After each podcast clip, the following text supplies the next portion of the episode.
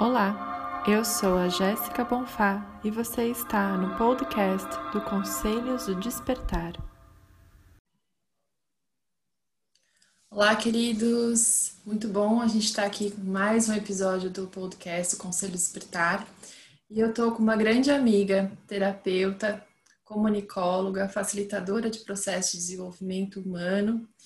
Trabalha também com terapias voltadas a abordagem transpessoal, Andréa Duque. Oi, Andréa, tudo bem? Oi, Jéssica. Oi, gente. Muito bom estar aqui fazendo esse episódio no Conselhos do Despertar. Estou muito feliz de estar aqui, viu, Jéssica? Também. A Andréa é uma grande amiga desde a época da Unipaz, né, Andréa? A gente se conheceu é. naquele ambiente maravilhoso durante a pós formação lística de base que eu fiz na Unipaz aqui em São Paulo. E a gente vai falar hoje sobre visão transpessoal. Conta pra gente sobre essa abordagem, Andréia. Oi, gente. Então vamos começar falando dessa visão transpessoal. Eu vou falar um pouquinho de mim. Eu, eu sou comunicadora de formação, vim aí de uma trajetória com a transdisciplinaridade e a psicologia transpessoal, né? Eu tenho pós-graduação nessas, nessas, nessas duas vertentes minha, conexão sempre com esse processo de integrar os conhecimentos, né? em prol, claro, do processo terapêutico de cura, mas em prol da vida. Acho que, em primeiro lugar, porque a gente aplica tudo que a gente faz, os nossos conhecimentos, no palco da vida, que eu chamo que é o cotidiano, que é o nosso dia a dia, com os nossos pequenas e grandes desafios, né? A visão transpessoal é uma visão, um olhar para o mundo muito além do pessoal, bem como a palavra diz, né? Está além da pessoa. É, é uma visão que procura olhar o homem, aí nós vamos falar não só da vida, mas desse homem, desse ser humano, é, a partir da sua inteireza, buscando inclusive essa sua inteireza.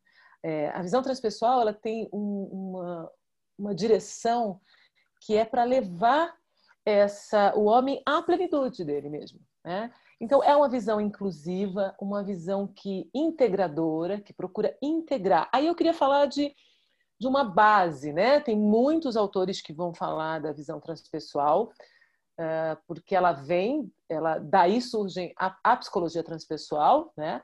Mas Sim. tem um que é o Jean Yves traz uma visão muito interessante, que ele fala da visão do homem. Ele, ele chama de visão antropológica, a visão desse homem. Então, ele vai falar de quatro pontos. A, visão, a primeira visão, a visão do homem como matéria, ele vai chamar de corpo, o soma.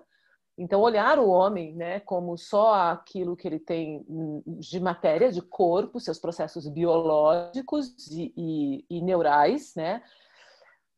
Aí, a segunda visão, tem muito mais, tá, gente? Eu só estou resumindo aqui para a gente poder partir do mesmo ponto ele vai falar da segunda visão, que o homem não só como corpo, como matéria, mas também como alma, como psique.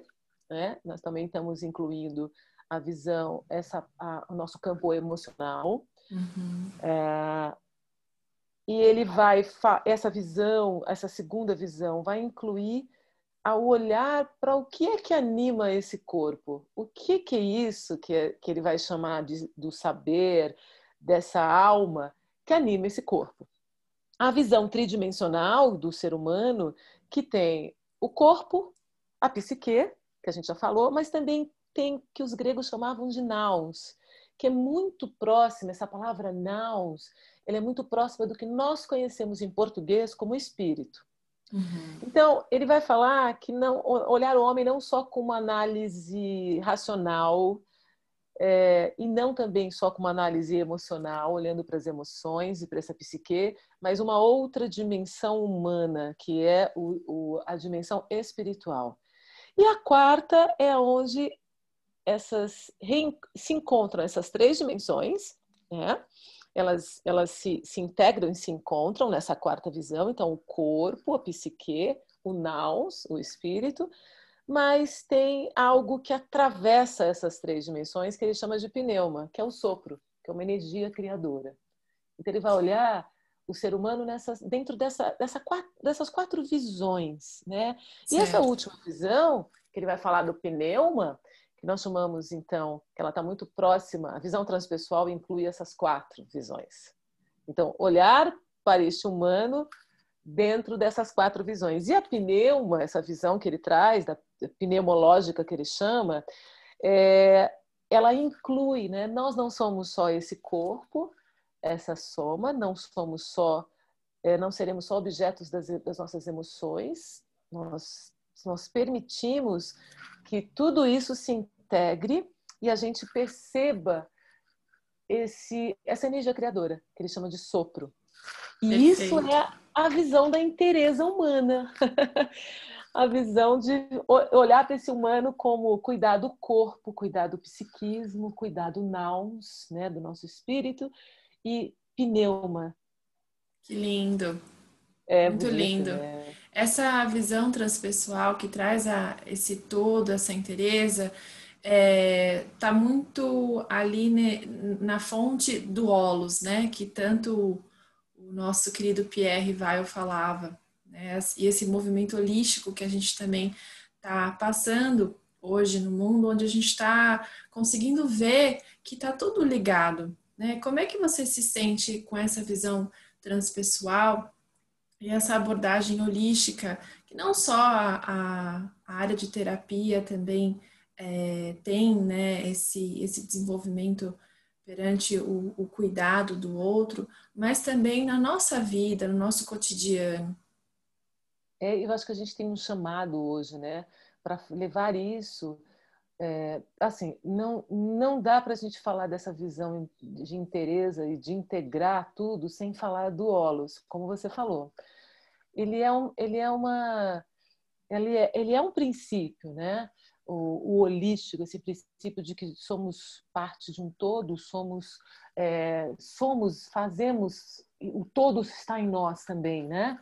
Então, é, eu, eu, e, e, eu trouxe essa visão, essa visão, uma visão do Jean-Yves Leloup, o Jean-Yves traz, o Roberto Crema, que é o, hoje o reitor da Universidade da Paz, que foi fundada pelo Pierre, ele tem muitos trabalhos em cima dessa visão, essas, essas, esse, esse, essa visão que a gente trouxe do ser humano, essa visão do, do homem, que é a visão, que é um, que é o que se baseia, que se sustenta no holos, né, na visão holocentrada, que você está falando do holístico. Sim. E eu, e, eu acho, sabe, Jéssica, que o que nós estamos hoje vivendo no nosso cotidiano, com tudo que a gente, cada um com seus desafios, é, não dá mais para não ser assim. Porque uhum. quando a gente começa a fragmentar demais a nossa vida, nós caímos é, cada vez mais no que a gente vai chamar nas patologias, nas nossas doenças. É, então, existe um chamado individual, cada um de nós, dentro da sua própria vida, tem um chamado nessa direção. De alguma maneira, sabe? De alguma maneira, Com nós certeza. temos um chamado para olhar para a nossa vida dessa forma, para cuidar da nossa saúde, para estar nessa vida de uma forma mais inteira. Eu acho que a, a sensação que eu tenho é que todos nós estamos tendo esse, essa cutucada da vida. Sim, é um grande convite, um grande chamado, né? A visão transpessoal, eu gosto muito de, dessa, dessa palavra, porque me lembra o transbordar, que lembra também o transdisciplinar, onde a gente consegue costurar né, diferentes áreas que antes ficavam muito ali isoladas, né? É integrar os diversos saberes, né? Os diversos conhecimentos e fazer isso em prol da vida, né? Em prol da, da do nosso caminhar aqui, né? Com certeza. E essa visão transpessoal, ela também vai criando um, um terreno fértil para a gente viver mais em paz, viver nessa inteireza sem rejeitar todas as facetas que, que nós, como seres humanos, nós temos, né? Pois é.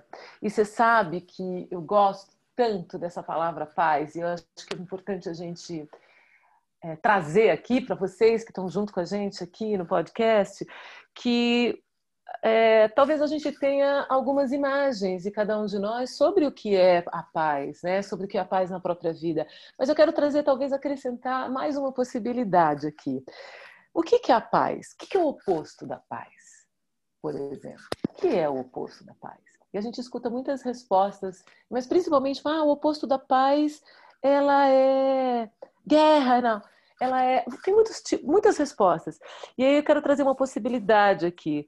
O, nós entendemos que o oposto da paz é a estagnação. É, a estagnação, porque paz, uma das, dos sentidos, um dos conceitos de paz é movimento. Paz é movimento, paz é fluxo. É. Então, quando nós pensamos aqui, é, quando nós perdemos a paz, talvez olhar para o que, que está estagnado e paralisado na nossa existência. Que área da nossa vida, profissional, emocional, nas nossas relações, como nós estamos lidando com determinados aspectos da vida, onde é que está petrificado? Onde é que está congelado? Porque quando nós perdemos a paz, é isso, nós perdemos, a gente paralisa os nossos ritmos, a gente petrifica os nossos processos. A, a, as pulsações da vida ficam estagnadas, por isso que a paz, o contrário da paz é a estagnação. Quando nós retomamos a paz, né, nós retomamos a paz na nossa vida, a gente retoma o fluxo.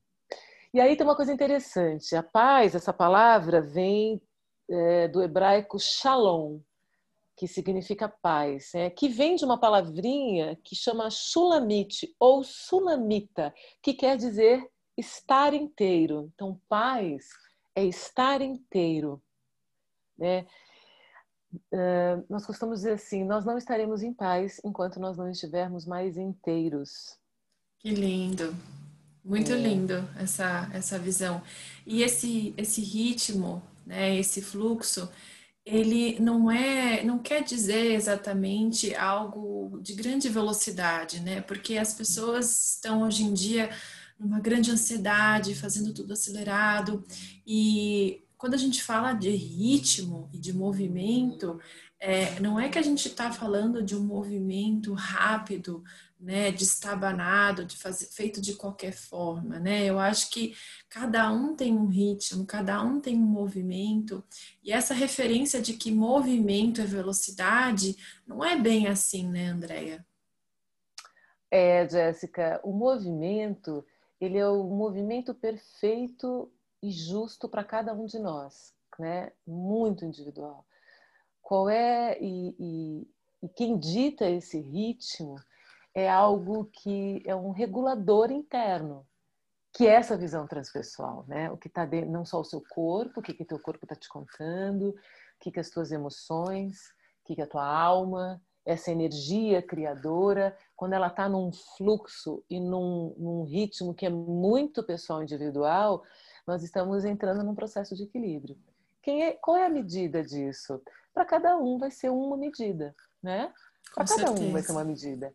E para cada um o corpo vai responder de uma forma. Quando nós perdemos alguns ritmos, teu corpo vai dizer com uma dor, com uma estagnação no joelho, na coluna, com um resfriado. Tudo isso, quando o nosso corpo responde, ele está nos dizendo, nos contando muitas coisas, porque tem uma coisa interessante também, né?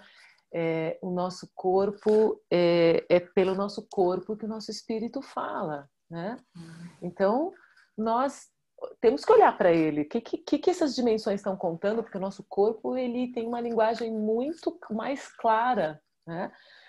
E, Com certeza. E, e esses ajustes são ajustes que a gente vai fazendo no cotidiano, acrescentando coisas né, que possam nos trazer equilíbrio.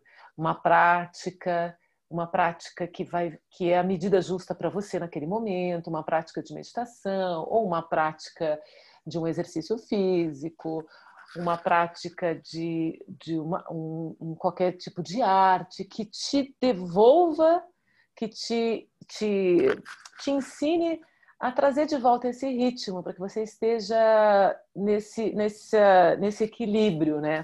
Ele vai falar que, que quando a gente percebe que estamos paralisados em algum nível, estagnados em algum nível, é, tem um ponto bem importante para olhar, que é a não aceitação de alguns aspectos em nós. É, eu quero fazer essa conexão de que quando nós encontramos algumas coisas que estão estagnadas, então vamos falar de uma coisa bem concreta, nós encontramos algo que está estagnado, nosso corpo grita, por exemplo, uma dor no joelho. Então, algo está gritando, está te avisando, por exemplo, que ali tem algo que está paralisado, estagnado, algum, um, algum ritmo interno seu precisa ser ajustado, algo precisa ser ajustado. E aí eu faço a conexão de que quando nós encontramos esses, esses pontos de estagnação, é, é, talvez a gente fazer a pergunta do que, que, que aspecto que nós não estamos aceitando em nós mesmos. Porque Perfeito. aí, nesse aspecto, nós estamos perdendo a paz. Sim, sim, com certeza. Adorei que você usou a palavra regulador interno, né? Onde a gente realmente reconhece esse laboratório que a gente é, se auto-experienciando, se autoconhecendo, né? É, é um, é um processo de educação contínua, sabe, de nós mesmos, né? É, é, eu acho que o maior, o maior laboratório, o maior desafio, o maior desafio é, individual é com a gente, né? É, é cada um consigo mesmo. Exato. É, é o aspecto da aceitação que você traz para a gente, a gente aceitar o nosso ritmo, aceitar os nossos movimentos internos, que é natural nosso, que a gente não precisa ficar comparando com o outro, competindo com o outro, né? É. Porque quando nós estamos aceitando o que nós estamos sendo, né? Que nós estamos sendo nessa vida, nós estamos aceitando tudo em nós, inclusive o nosso lado sombrio, como diz o Roberto Crema, nós nos fazemos inteiros. Então, paz é estar inteiro. Então, nesse processo de você, de você, de fazer esses ajustes para esse objetivo, para uma inteireza pessoal, é, nós conseguimos encontrar nossas vias para para transpor os nossos desafios e obstáculos. Nós mesmos encontramos essas vias, mas ela começa com essa aceitação. É... Essa aceitação, Sim. que é muito importante. Né? Porque medo, o que, que é o medo? O medo é a não aceitação do que é.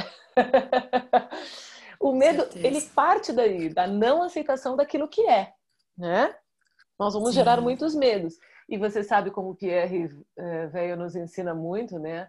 É, é, o medo vai gerar um estresse, né? O medo vai gerar é, estresse físicos e, e, muitas patologias a partir daí. Uhum. Desequilibrando Doenças. todo o corpo, com certeza, claro.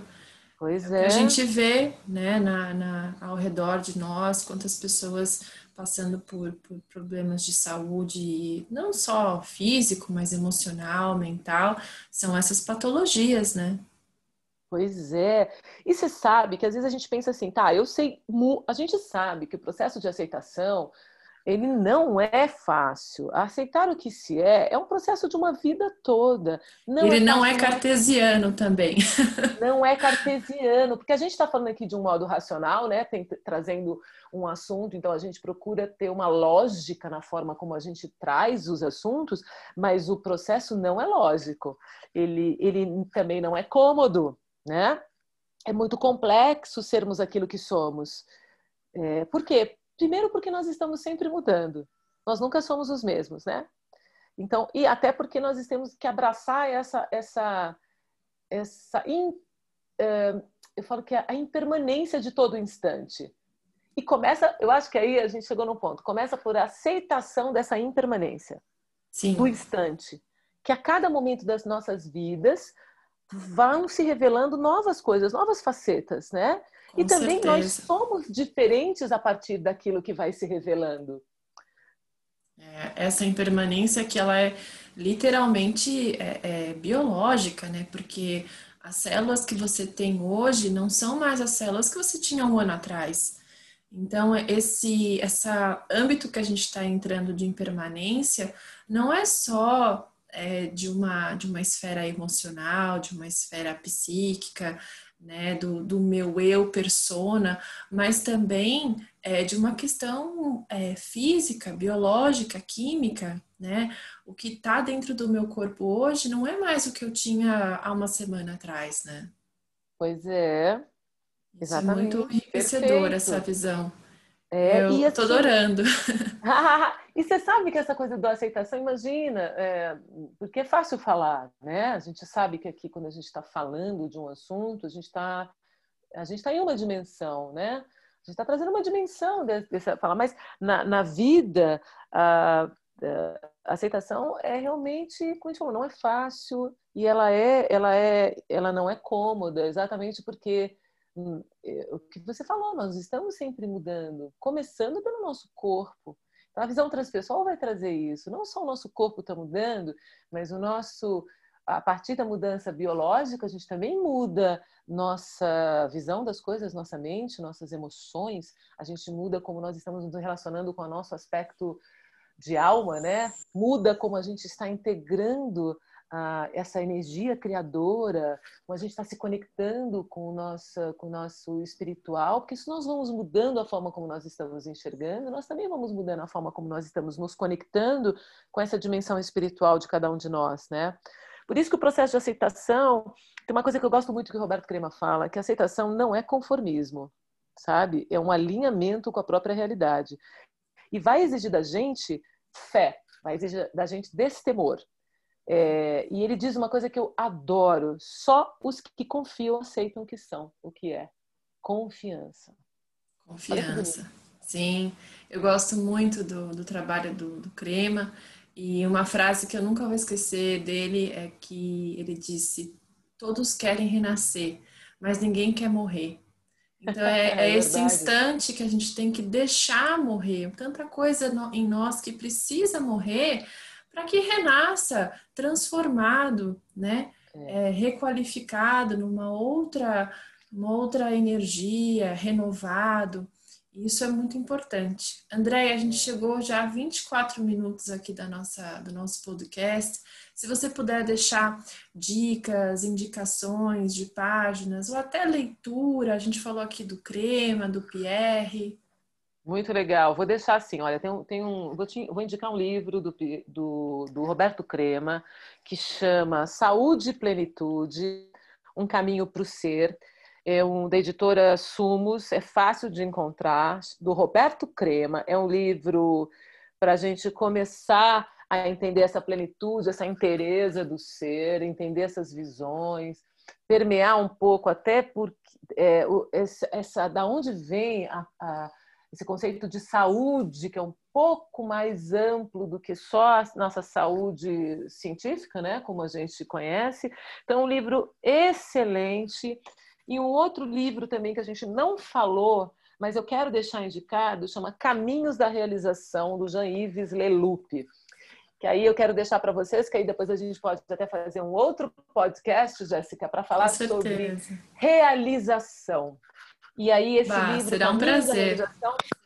E a gente fala do complexo de Jonas, que é aquele que tinha medo da sua própria grandeza, que todos nós em algum ponto estamos nesse ponto, medo da nossa própria grandeza, de descobrir. Então fica essas duas indicações, caminhos da realização, dos medos do eu ao mergulho do ser, da editora Vozes do Jean-Yves Leloup, e o Saúde e Plenitude do Roberto Crema. E aí eu quero deixar aqui meu e-mail para vocês, quem quiser conversar, trocar qualquer coisa sobre esse assunto, eu amo, adoro, pode, fica à vontade para falar comigo Andrea, arroba andreaduque.com.br, ou você pode também me encontrar no meu Instagram, que é underline, underline, Andrea Duque, underline, underline. Maravilha! Amei nosso bate-papo é, esse âmbito da, da visão transpessoal, transdisciplinar, é, é uma delícia. Se deixar, a gente fica aqui o dia todo né, conversando. Pois é, Jéssica, fica mesmo. Olha, te agradeço, honro o seu trabalho que você está fazendo, de trazer essa troca, de da gente poder colocar para o mundo de alguma maneira, porque isso, né, a, a, as vozes do mundo, a gente poder expressar aquilo que a gente está pensando e compartilhar isso com as pessoas, né? É muito importante, viu? Muito obrigada pelo seu convite. Fiquei bem feliz, estou feliz de poder estar aqui. Opa, eu que agradeço. Reverencio também suas palavras, agradeço cada encontro nosso E continuamos seguindo aí nesse grande laboratório, né? Somos eternos aprendizes. É isso aí, com certeza. É Maravilha. Aí. Muito obrigada, queridos, por acompanhar o podcast e até a próxima.